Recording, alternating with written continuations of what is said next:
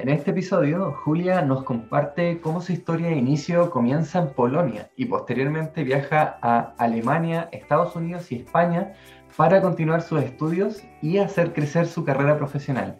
También Julia comparte su mirada acerca de las oportunidades de mejora del sistema educativo para tener un mejor desarrollo educacional y cómo sus experiencias la llevaron a convertirse actualmente en editora senior, autora, especialista en ELT, podcaster y locutora de radio y televisión. En este capítulo aprenderás sobre el cultivo de la inteligencia emocional como complemento esencial del sistema educativo actual, cómo no encontrar tu vocación puede convertirse en tu mayor virtud y los tres secretos de Julia para haberse convertido en la profesional que soy. Julia no es coach, pero le apasiona ayudar a nivel personal y profesional. ¿Cómo lo hace? Hasta ahora a través de la gestión de equipos, la organización y gestión de proyectos, la autoría y la edición de libros didácticos, la docencia, la locución radiofónica y la presentación de un programa de televisión infantil. Con dichas cualidades humanas y conocimientos en la gestión, formación y edición, además del plurilingüismo y conocimiento cultural, contribuye a un ambiente laboral sano y agradable y a un crecimiento empresarial y humano.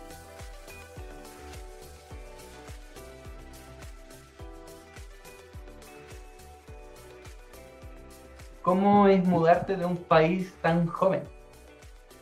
Pues mira, es eh, siendo joven cuando te cambias de país, primero no te das cuenta, porque, a ver, yo tenía, tenía cuatro o cinco años cuando, me, cuando nos mudamos con mi familia de Polonia a Alemania, entonces no te das cuenta, no eres, no eres muy consciente de lo que está pasando. Eh, desde fuera parece súper emocionante y pues de repente un nuevo, país, nuevo, nueva gente, nuevas personas, nuevas experiencias, eh, pero es cierto que la parte negativa es que dejas un poco atrás tu pertenencia al mundo o tu lugar en el mundo. Mm. Y, eso a mí, de hecho, me persigue hasta el día de hoy. Ya no tanto, pero durante muchos años de mi vida he tenido un poco una crisis, no, una, no quiero llamarlo crisis porque es una palabra muy fea, pero eh, un, cuestionamiento continuo de mi pertenencia al mundo, porque con cinco años no llegas a formar un vínculo tan fuerte con, tu país natal, ¿no? Oye, Julia, eh, y, tú dijiste de Polonia a Alemania, o sea... De Polonia a Alemania. O sea, y, yo pensaba que eh, tú estabas en España o algo así. Yo estoy en España, sí, sí, sí, todavía hay, anda que no, no, no quedan cambios de países. es el primero. Okay, o sea, ok, naciste en Polonia, eso es. Nací en Polonia. Alemania, y bueno, ahí después me cuentas cómo llegaste a, a y luego, en, efectivamente, en Alemania eh, me quedé, pues, lo que es toda la, niñez, toda la, eh, pues, juventud. y luego a los 20, no, mentira, a los 15 años me fui a Estados Unidos para estudiar un año allí. Y luego volví a Alemania, terminé el, instituto y empecé la, la, universidad. Y ahí es cuando me di cuenta, pues mira, me apetece eh, irme a España. Y es cuando vine a España, eh, tenía, estuve aquí, no me acuerdo y, qué, estudiaste, qué estudiaste ahí en Estados Unidos, no? En, en, Estados Unidos estaba haciendo mi junior year, que creo que corresponde a el, al, al primero de bachillerato, lo que es aquí primero de bachillerato, que es como cuando tienes 15, 16 años. Vaya. Ah, perfecto, perfecto. Y luego, pues volví a Alemania, terminé el bachillerato, empecé a estudiar y después, durante la carrera de la, de, la universidad, pues estaba ya deseando irme a España. Y es lo que hice. Mm. ¿Y qué te llamó la atención de España? Como, ¿Por qué? pues mira, a, medida que me hago más mayor, me da un poco más de corte decirlo, pero eh, Iker Casillas, fue Iker Casillas. Ah, Estaba súper, súper fan, era súper fan del Real Madrid y me encantaba Iker, Casillas. Y dije, me voy a Madrid y voy a conocer a Iker Casillas. Y, efectivamente vine a Madrid, jamás he conocido a Iker Casillas, pero sí que me enamoré del país y dije, pues mira, eso, aquí ya me quedo. ¿Tu misión era conocerlo en persona o ir a un partido y... no, no, no, conocerlo en persona. Conocerlo en persona. nunca pasó, nunca. A lo mejor pasará en algún momento, pero, pero cuando yo realmente lo quise, no, no pasó, no pasó. pero bueno.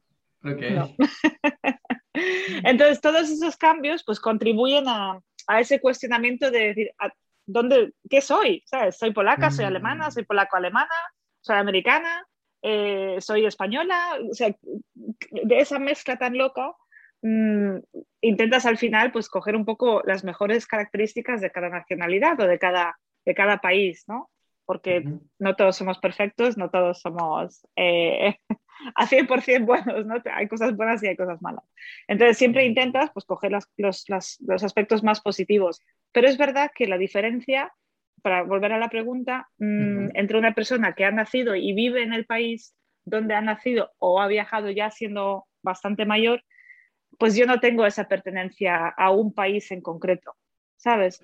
Y por una parte es bonito y por otra parte, pues se echa un poco de menos ese patriotismo en el buen sentido de la palabra, eh, que yo no tengo.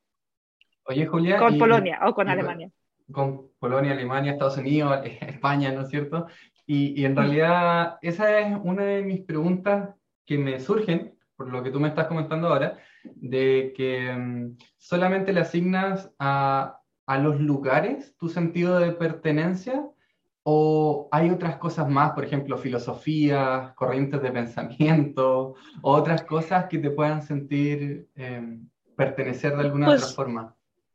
Pues em, em, más que el lugar eh, es lo que, por, ¿cómo decirlo? Por lo que destacan esas nacionalidades, ¿no? Por ejemplo, los polacos tenemos fama de ser un poco bordes con, con turistas, por ejemplo, un poco cerrados, pero una vez que que entras en nuestras familias, pues ya eh, te vamos a tratar como, o por lo menos es lo que me han contado mis amigos, ¿no? De, pues mira, tenéis pinta un poco bordes, ¿no? Pero luego sois muy majos. Luego los alemanes, pues muy cuadriculados. Entonces, tampoco quiero decir que es el lugar como es, sino es más bien la cultura. de, Efectivamente, eso es lo que, lo que para mí es la pertenencia. decir, pues no me identifico al 100% polaca, no me identifico al 100% alemana. No te podría decir, pues mira, me gusta más la manera de pensar de los alemanes o la manera de pensar mm. de los polacos, sino siempre intento coger, en inglés decimos bits and bobs, de, de cada cultura, de cada mm, manera de ser, de cada nacionalidad, ¿no?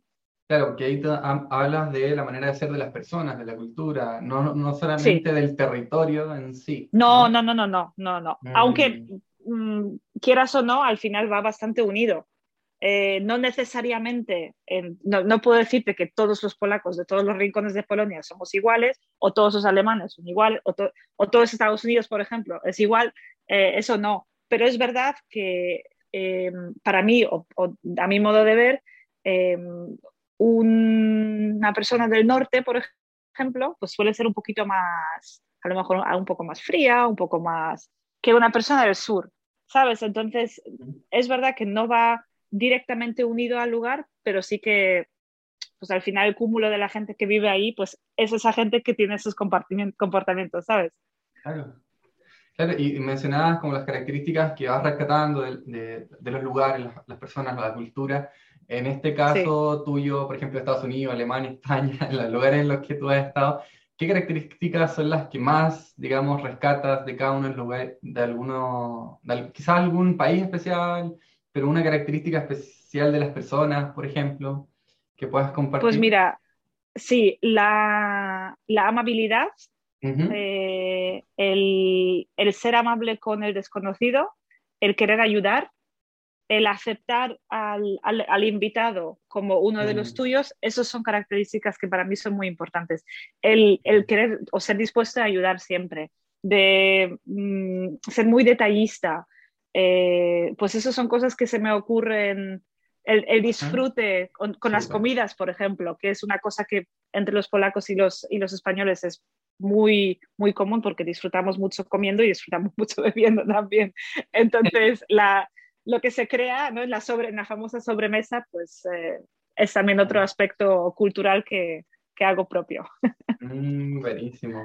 Oye, Julia, y eh, ya pasando al otro tema, ¿no es cierto?, que habíamos conversado, eh, estás de acuerdo con el, con el sistema educacional al que tú pertenecías?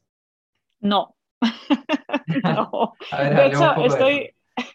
no, conozco, no conozco todos los sistemas educativos, eh, pero es verdad que me llevo rodeando de la educación pues toda mi vida, la, mitad de la, primera mitad de mi vida como alumna y la segunda mitad de mi vida como docente.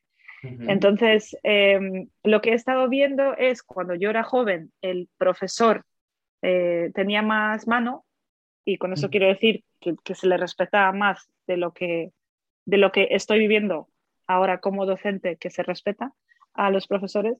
Em, pero siempre me ha disgustado una cosa, que es la importancia que se le asigna a las asignaturas mm, clásicas, que digamos, pues matemáticas, eh, lengua, historia, eh, arte, educación física, y siempre se ha dado muy, muy poca importancia en la parte emocional, en la inteligencia emocional. Supongo que estará cambiando poco a poco, demasiado poco a poco para mi gusto, porque hay niños o niñas eh, que yo me incluyo en ellas, que no he destacado por mi brillantez em, de, conocimientos de, asignaturas clásicas, ¿no? Eh, sino siempre destacado por la, por la inteligencia emocional y eso no se mide en el colegio.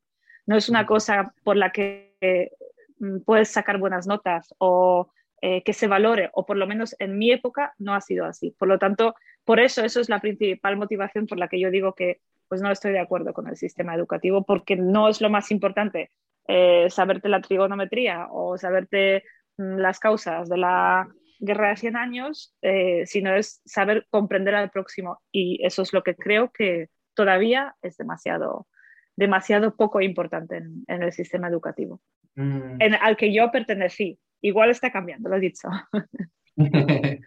claro, y bueno, eh, me acordé de una invitada que hace poco, que estuvo en el podcast también, que hacía homeschooling, que también consideraba que el sistema educativo había que cambiarlo. De hecho, había criado a su hijo en la casa porque uno de sus hijos ya no le gustaba ir al colegio, porque eh, los profesores le habían dicho ciertas cosas, los compañeros. Entonces, no se sienten muy respaldados a nivel emocional. Eh, sí. Y, tú que ya tienes experiencia como educando, ¿no es cierto?, enseñando, ¿qué herramientas podrían ser útiles para, para acompañar esa inteligencia emocional de, los estudiantes, digamos, o, o qué oportunidades se, le, se deberían ampliar un poquito como para darle cabida a, a esa área? Muy buena pregunta. Eh, nunca me lo planteé, en realidad. Es, eh, un, ah, me acabo de dar cuenta que es una cosa que critico mucho, pero que no, no he pasado a, pensar más allá ¿no? de qué es lo que se podría hacer. Em, pero desde luego que se me ocurren mm, cosas como la observación del comportamiento de los niños, eh, reglas o, o, o más que reglas, oportunidades o posibilidades para los niños de exteriorizar sus ideas, sus eh, sentimientos, sus disgustos, sus gustos, sus odios, sus... que sea, en general que se hable más, porque lo que yo he vivido es eh, una enseñanza muy clásica, eh, pasa algo malo, acto seguido hay castigo, pero no se pregunta el por qué, no se pregunta el por qué le has dicho a ese niño tal o por qué cuál, sino simplemente había castigo. Entonces, no, se, no se ha creado ese, esa posibilidad para el niño de, ni siquiera decir, mm, pues mira, porque me ha dicho tal y, cómo te ha hecho sentir eso? Pues me ha hecho sentirme tal, por eso reaccioné de esa manera. Mm. Ni siquiera los niños sabrían, a lo mejor, o sea, es una cosa que hay que enseñarles. Y si no vienen enseñados de casa, mm, ¿dónde lo van a aprender? Teniendo 25 años o 30 años, yendo al psicólogo, que me parece fantástico, que creo que es una cosa que todo el mundo deberíamos hacer, ir a una terapia, porque te ayuda muchísimo en todos los aspectos de tu vida, o un coaching, o un mindfulness, o lo que, lo que, lo que te haga interiorizar y estar contigo mismo un poco más. Mm. Y, y, si eso lo empezamos a trabajar en el colegio, en, el, en, el, en primaria o incluso antes, para que la gente aprenda a expresar sus sentimientos, aprenda a expresar cómo se siente, cómo le hacen sentir los demás. Creo que, que eso sería un, un punto de inflexión en, en la humanidad. Oh, está bueno, porque me hiciste acordar. y lo dejo.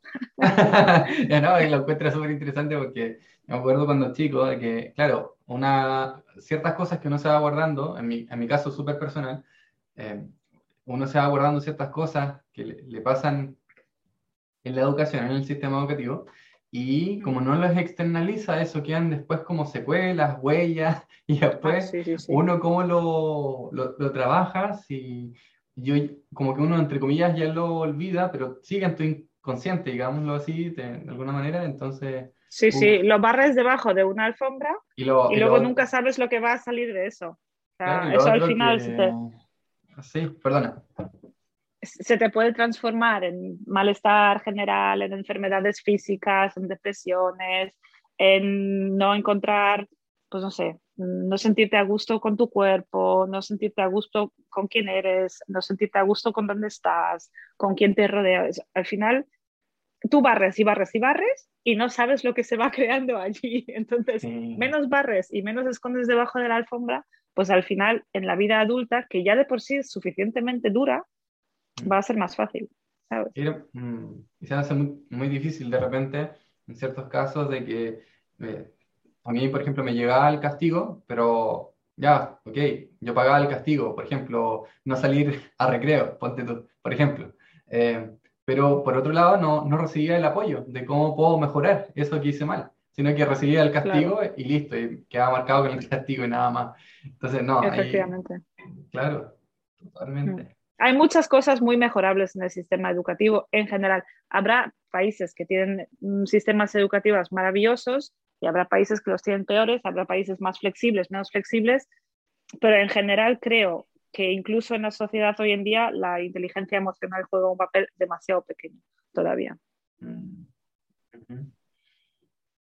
Y, Julia, ¿cuáles, eh, ¿cuáles siempre han sido y son actualmente tus fuertes, tus fortalezas? Eh, eh, la inteligencia emocional siempre ha sido y siempre lo será. Em, ¿Qué ocurre cuando, cuando esos son tus fuertes? Pues no sabes dónde meterlo, no sabes qué hacer con ello, porque no es un conocimiento académico, por ejemplo, mi hermano, que es... Eh, mi hermano es 362 días más mayor que yo. Nacimos en el mismo año eh, de calendario. Entonces no nos llevamos ni un año. Y mi hermano siempre ha sido, y supongo que es, eh, académicamente más aplicado. No quiero decir más listo, más inteligente, porque no creo que fuera más inteligente. Simplemente creo que le ha surgido más fácilmente el, el el adquirir el conocimiento, ¿no? El, estudiar, pues para él ha sido siempre más fácil que para mí. Eh, ¿Qué ocurre? Es una persona muy poco emocional. Y, teniendo siempre buenas notas, pues ha podido acceder a cualquier carrera.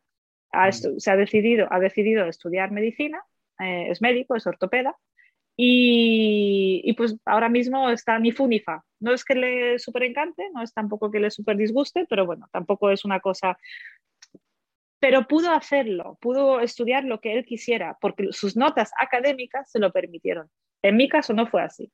Aunque yo mm, fuera lo peor en el colegio, eh, pero mi vocación es medicina y seguramente si lo fuera eh, sería una gran médica, eh, no, no, no, se me ha permitido estudiar medicina por mis notas académicas. Entonces, mm, volviendo a tu pregunta, el tener como fuertes la inteligencia emocional, el ver cuando, la gente está mal, el querer ayudar, el escuchar al próximo, el querer hacer el bien para, para ti mismo y para los demás, ¿no? ¿Qué haces con eso? O sea, ¿cuál es la salida de, profesional de eso? Y pues profesor, lo más lógico es profesor. Y, y luego la lista hay vamos, 100 huecos hasta que encuentres el próximo trabajo, porque todos los puestos o todos los trabajos de muchísimo prestigio, siendo, o por lo menos lo que nosotros, yo soy de, los, de los 80, pues en aquella época era médico, abogado, ingeniero, veterinario, policía, eh, juez, ¿no? Ese tipo de trabajos pues eran los trabajos de más prestigio. Y luego había trabajos pues que se han mirado con, con menos con menos cariño, menos respeto, ¿no? Y, y precisamente esos trabajos de tanto prestigio eran directamente vinculados al, al, performance eh, académico. Y los que somos fuertes en la, en, inteligencia emocional, ¿qué hacemos?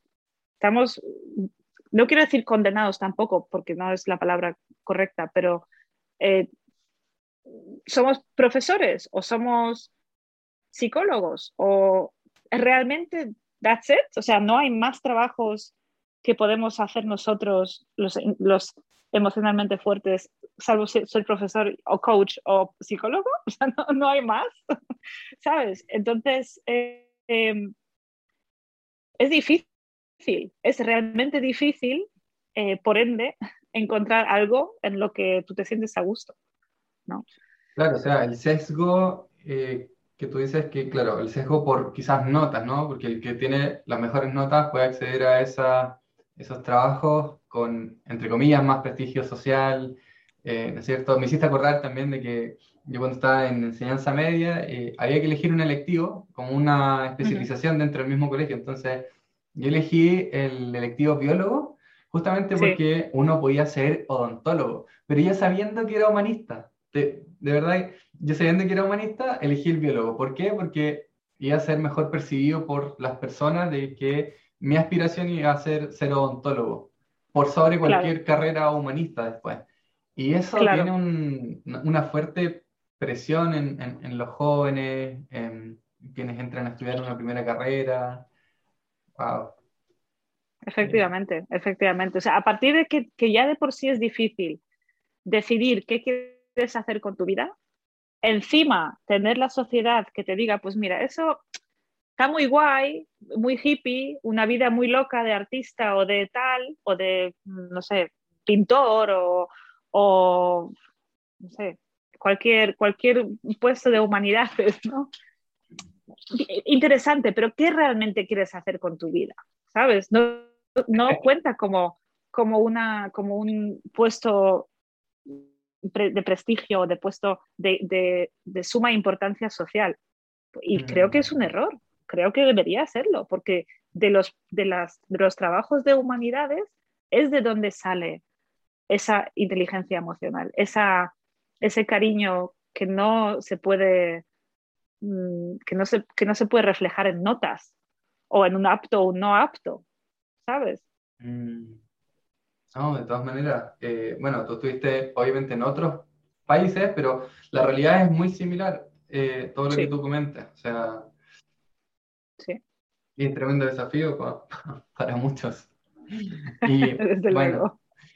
Eh, oye, Julia, y bueno, yo vi un poquito de ti, estoy investigando más o menos qué hacías actualmente, y yo vi un montón de cosas que haces, pero me gustaría hacerte la pregunta, ¿siempre supiste que querías ser creadora de contenidos? No. ¿Sé ahora que quiero hacerlo? No. ¿Sé ahora lo que quiero ser? No. ¿Sé a qué quiero dedicar mi vida? No. Y ahí enlazamos con, lo que hablamos anteriormente. Es que yo crecí en un momento, en un cambio cultural del boom del Internet, que, que, yo no sé qué quiero hacer con mi vida. Yo no, tengo 37 años y no tengo ni la más remota idea de, de, qué es mi pasión, para qué es lo que nací, ¿sabes? Entonces, ahora mismo me gusta ser creadora de contenido, me parece interesante, sí. Me parece interesante ayudar a personas de esa manera, por supuesto. Lo seguiré haciendo, sí. Pero ¿es mi misión en esa vida? No lo sé. Mm. No, Sí lo sé, no lo es. es otra cosa que no sé cuál es. ¿Y cómo comenzaste ese viaje? ¿Cómo llegaste a, empezar a crear contenidos para las personas? Eh, siendo profesor lo haces siempre. O sea, siendo profesor es igual a creador de contenidos, porque eh, es verdad que tienes muchísima, muchísimos manuales, muchísimos libros que ya te proporcionan cierto conocimiento cierto material para tus alumnos, pero un profesor es como un chef. una receta de una tortilla de patatas es una receta básica es esta, pero si cada uno le, le, mete su giro, le mete su, su, ingrediente secreto, su cosa extra, ¿no? Pues lo mismo pasa con la enseñanza. Yo creo que no hay dos profesores iguales. Eh, entonces, un libro puede ser muy bueno, pero le añades un poquito más explicándolo de esa manera o, le, y te inventas una, un dibujo adicional para y ahí ya eres creador de contenido. A lo mejor no lo publicas en redes sociales, no tienes millones de seguidores, pero creador de contenido, en el momento que tú te metes en un aula, eres creador de contenido. Claro, me, suena como que la, filosofía detrás es de creación de contenido, a pesar de que no publiquen en redes sociales o, Por supuesto. A pesar de que no tengan quizás incluso eh, redes sociales. Efectivamente, eh, el contenido es, o sea, lo que, lo que, al final lo que es contenido no es, no es un creador de contenidos por estar en redes sociales. Es un creador de contenidos por crear contenido, visible o invisible, eso da igual.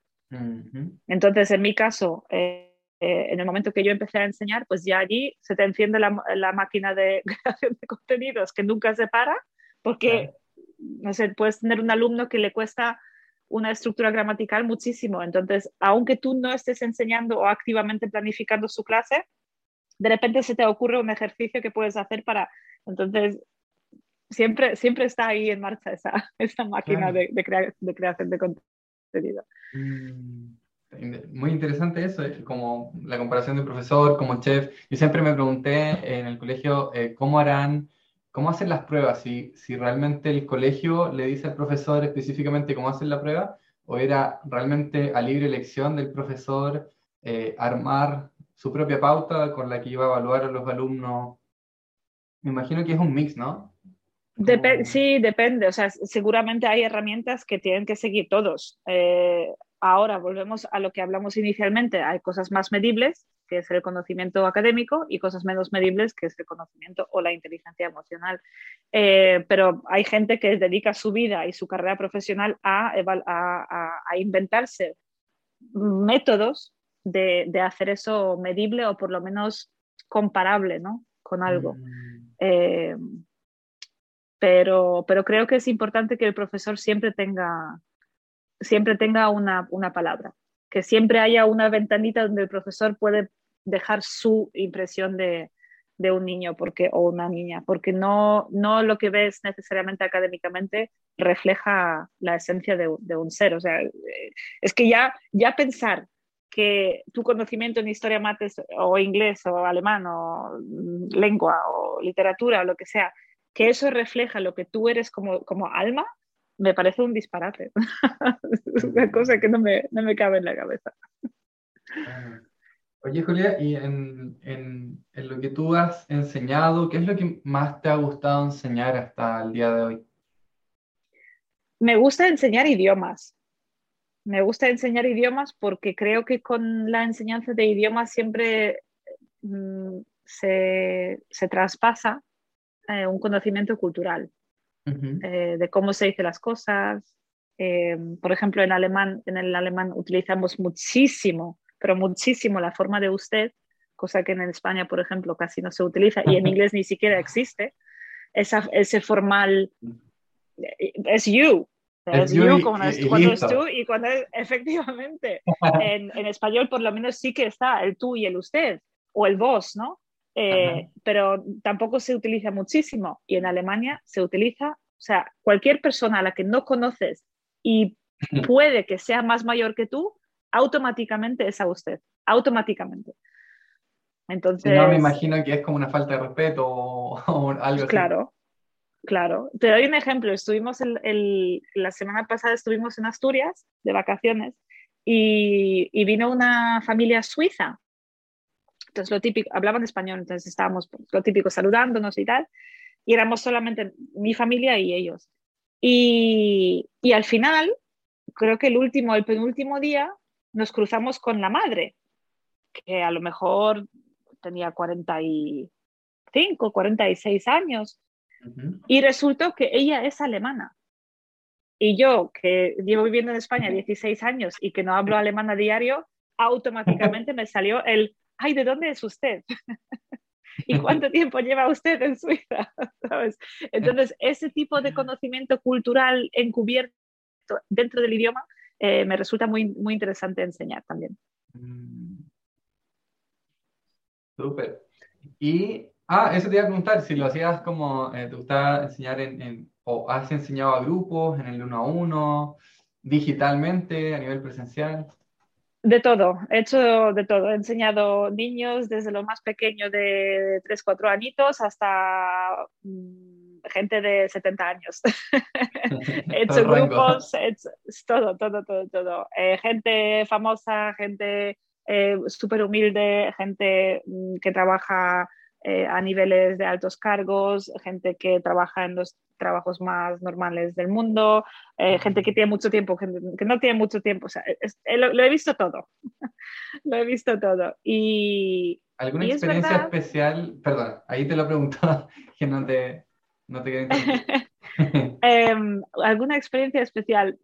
Pues la experiencia es que la gente más humilde mm, se esfuerza más. Mm se esfuerza más. Quiere decir como mm.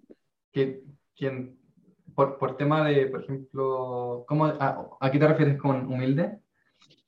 Eh, pues con, con, menos posibilidades económicas. De, recursos. Que no ah, sean... sí, sí, sí, sí. Eh, pues son, son personas que siempre vienen a clase, eh, son personas que siempre hacen sus deberes, son personas que son muy aplicadas en las clases y repasan y estudian por su propia cuenta, mientras que gente que, que digamos que que tiene más, más dinero y que, no, que, el dinero no es una fuente de preocupación para ellos, mm. está exactamente igual. Que no pueden ir a clase, pues no pueden ir a clase, que ya irán. Y si no irán, bueno, pues no irán. Y así tengo alumnos que se tiran un mes sin venir a clase, ¿sabes? Pero bueno, que cada uno tiene sus prioridades y cada uno tiene sus, sus cosas, así que tampoco se puede juzgar. Bueno, esta siguiente pregunta, Julia, tiene que ver con una quizás un pequeño giro a, una anterior que te hice, pero es, ¿has encontrado tu vocación? No. No. Y creo, em, estoy empezando a, creer que mi vocación es no encontrar mi vocación, sino de, ir probando. Pues mira, ahora me apetece eh, ser autónoma y dedicarme a la enseñanza privada. ¡Pum! Ahora me apetece pues ser podcaster. ¡Pum! Ahora me apetece escribir un libro, pum. Ahora me apetece eh, ser mm, project manager, pum. Ahora me apetece hacer un curso de mindfulness.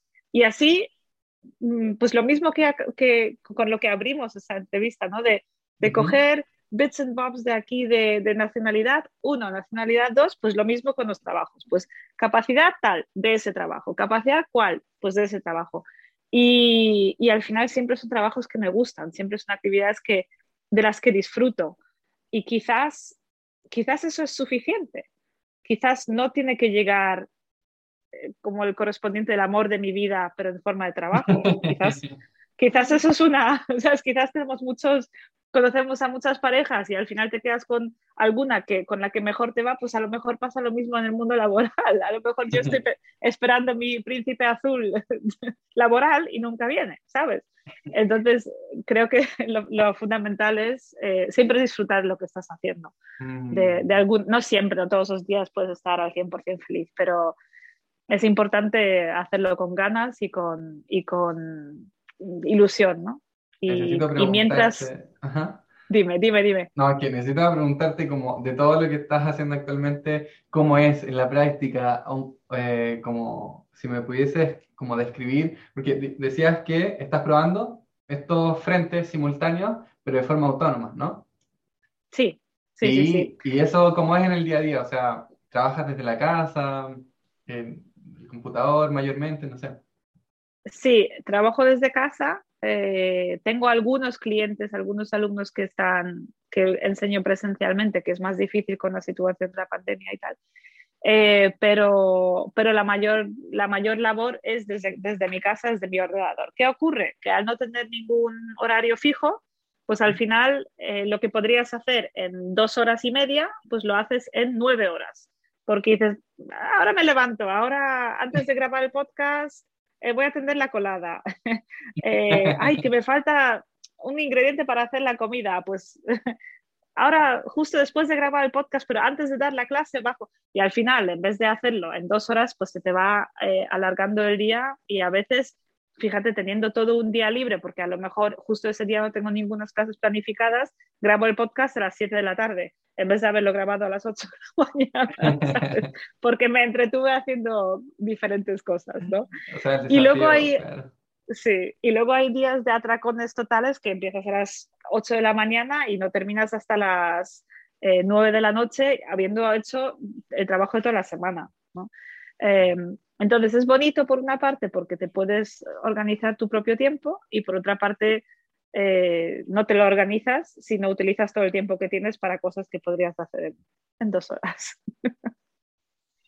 Bueno, entretenido también, ¿no? Tiene su parte buena. Sí, sí, sí.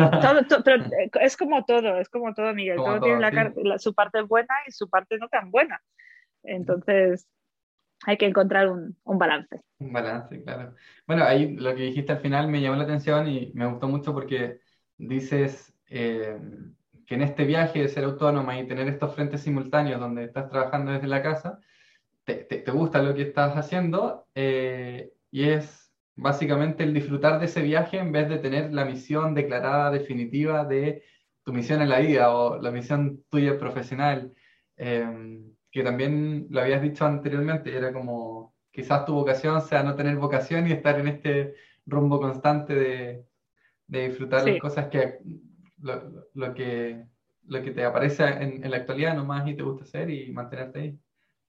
Sí, sí. Mm. De hecho hay una canción a la que suelo, suelo volver, tarde o temprano, suelo siempre hablar de esa canción. De hecho no es una canción, es un, es un se llama Commencement Speech, que es un, un discurso para los, los, eh, los graduados, la gente que se gradúa de una universidad, vaya en Estados Unidos. Y esta, esta, ese, esa charla o esa, ese discurso lo ha escrito una periodista, creo que en Chicago, eh, y luego Baz Luhrmann lo convirtió en una canción. Y en esa canción dice, bueno, en, ese, en esta eh, en ese discurso dice que, la, que no tienes que saber qué tienes que hacer con tu vida y que la gente más interesante que esa persona conoce, la que, la que lo escribe, eh, que la gente más interesante que conoce son 40 años que no saben qué hacer con su vida.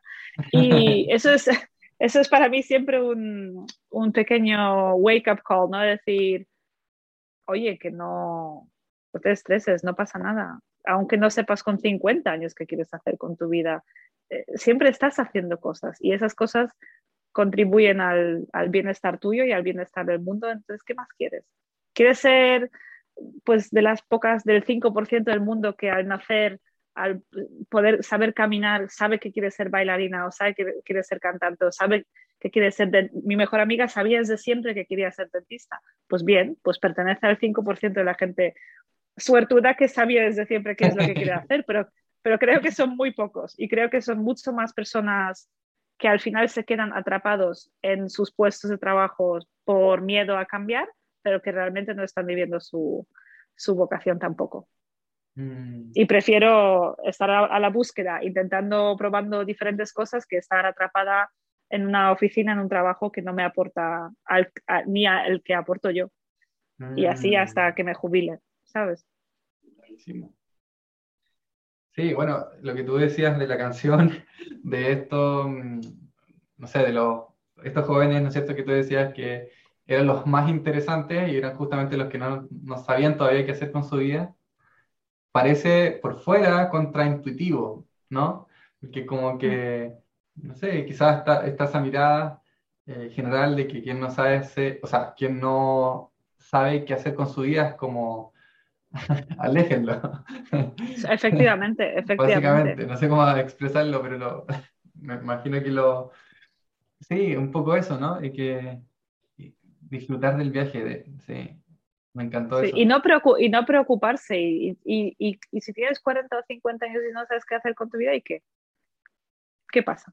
Es que claro, en, tu caso, sí, o sea, eh, mira, en tu caso yo, escuchándote, y, yo por fuera digo, oye, pero Julia, si ya está disfrutando su, su presente y haciendo cosas que le gustan en, sus propios términos, desde la comunidad de su casa, eh, hay necesidad en ese contexto tuyo de saber qué hacer con tu vida. En verdad, por fuera yo digo, no, no. ¿qué necesidad hay de saber? No. Eh, y seguramente, seguramente si viviera eh, en otro tiempo, ya sea pasado o futuro, bueno, digamos que futuro, porque pasado habría sido, creo que más problemático. Eh, pero si no tuviera esa presión social que nos inculcaron desde niños de, dedicar tu tiempo a algo útil o a algo que, no, perdón, no útil, sino a algo que genere dinero. No nos preocuparíamos por qué queremos ser o cómo queremos serlo o a qué nos queremos mm. dedicar. Lo dejaríamos fluir bastante más sin esa presión social de tienes que ganarte la vida, ¿no? A ver, hay que ganarse la vida, por supuesto, y hay que mm. Mm, por lo menos ganarte lo que necesitas para sobrevivir. Pero, pero creo que, sería diferente, creo que sería más relajado, sin tener esa presión social de, de qué quieres ser de mayor. que, te, te, preguntan, a partir de la edad de 7, 8 años, ya te preguntan. En cualquier, en cualquier reunión familiar ya es como, bueno, ¿y qué quieres ser de mayor? ¿Eh? ¿Qué quieres ser? Con un niño de 6 años, ¿qué quieres ser? ¿Un bombero? ¿Piloto? Muy bien. Y ya te encasquetan al, al ¿qué quieres ser? ¿Qué quieres ser? Pues no lo sé. Y no, no tengo por qué saberlo. Nunca. ¿Sabes? Ya, ya, ves que es un tema que me apasiona mucho. Sí, sí, me encanta. Porque me, me, compartiste incluso esa nueva mirada, la que te acabo de compartir ahora, de que, oye, en verdad, ¿qué pasa si una persona disfruta tanto su presente? No necesita saber de qué futuro exactamente quiere con su vida. O sea, la verdad no lo había visto tan así, en realidad. Oye, eh, Luego es... cuéntame luego, ya con eso termino, luego es complicado también, o sea, tiene como todo lo que decimos antes, todos que tienen sus cosas buenas y cosas no tan buenas. O sea, la, falta de rumbo, la falta de no saber a dónde vas, o sea, si yo sé que quiero ser mm, médico o neurocirujano, por ejemplo, pues digo, vale, pues lo primero es estudiar medicina, luego seguramente hacer una especialización, a lo mejor un máster, a lo mejor alguna eh, práctica adicional, lo que sea, y tienes un, un camino mucho más marcado. Eh, y por lo tanto tienes un objetivo, tienes la, tu vista siempre en un punto a donde quieres llegar. Eh, si no lo tienes y tu, tu, punto de mirada es el presente, pues no tienes que, digamos, un objetivo al que llegar en un futuro. Entonces también es, a lo mejor es, más propenso a estar estancado. Entonces hay que, hay que cogerlo con pinzas un poco, porque no, no, todo, no, no es todo bonito, o sea, también lleva sus a sus puntos de, cuestionarte, de por qué otros sí que saben qué hacer y yo no, porque veo a mis compañeros y mis amigos avanzar y yo tengo la sensación que no estoy avanzando, aunque me guste lo que estoy haciendo, siempre tendemos a, esa comparativa. Entonces, es bonito y hay que aprender a lidiar con ello y al mismo tiempo tiene sus puntos o sus, o sus trampas, ¿no? tal cual, tal cual. Y, y Julia, yo también te quería preguntar, dado toda, toda tu experiencia, lo que estás haciendo actualmente, me gustaría preguntarte cuáles son o cuáles han sido em, los tres elementos principales, digamos, para haberte convertido en la Julia de hoy, en la actualidad. Pues mira, eh, el cambiar tanto de país, el no saber qué hacer con mi vida Y, el tercero seguramente sería aprender a aceptarlo. Aceptar que no tengo raíces muy, muy profundas en, ningún, en ninguna cultura. Eh, aceptar que no tengo un camino muy marcado de lo que quiero ser o lo que quiero hacer con mi vida. Y eso, creo que esa aceptación final y, el aprendizaje de disfrutarlo es lo que, lo que me hace quién y cómo soy. Ah, me encanta. Cambiar de países, entonces, no saber qué hacer con tu vida y aceptar eso como parte del proceso y, me encanta. Efectivamente. Bueno, Julia, hasta aquí yo agradecido, pero de verdad muy, muy agradecido. Eh, me encantó la, la, historia que me compartiste y reconocer tu mirada del sistema educativo, obviamente. Eh, reconocer también tu mirada de valorar la inteligencia emocional y eh, también me encantó que haces lo que estás disfrutando paso a paso en tu día a día, sin necesidad tanto de eh, saber cuál es tu visión de futuro o tener determinada cuál es tu visión de vida. Muchas gracias a ti. Lo he disfrutado muchísimo.